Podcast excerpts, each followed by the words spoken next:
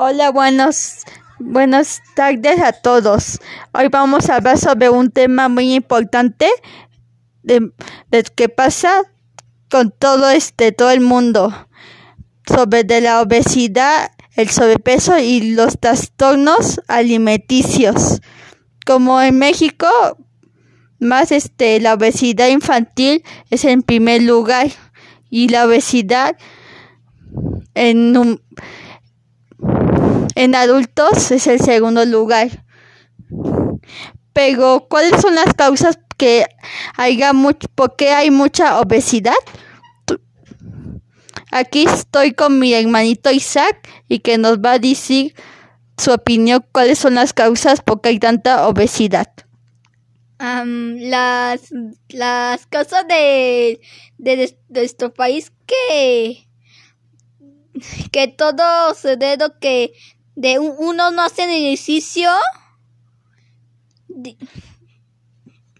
que de todas las tardes o de las mañanas que toman chatada o frescos, dulces, hamburguesas.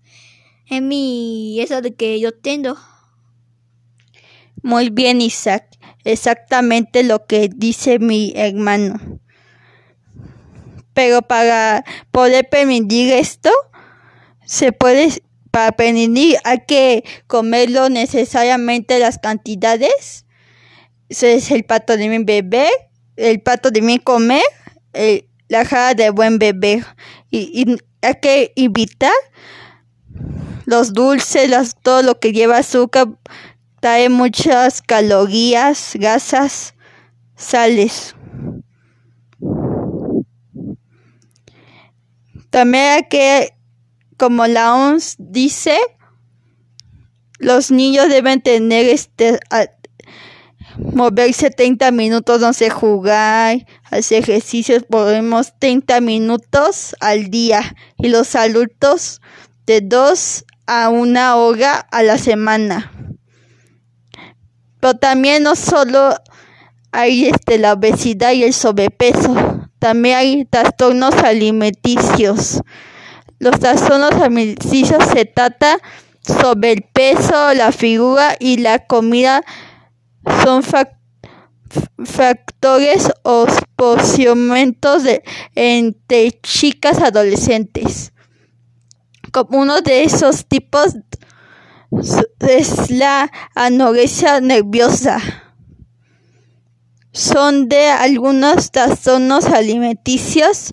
Esas personas se preocupan cada gato sobre su peso, incluso si están delgadas y comen muy poco y no comen sus cantidades que necesita su cuerpo.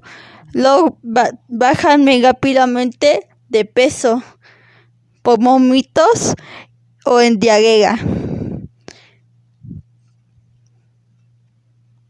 que cómo se puede detener, permitir, cómo se puede permitir.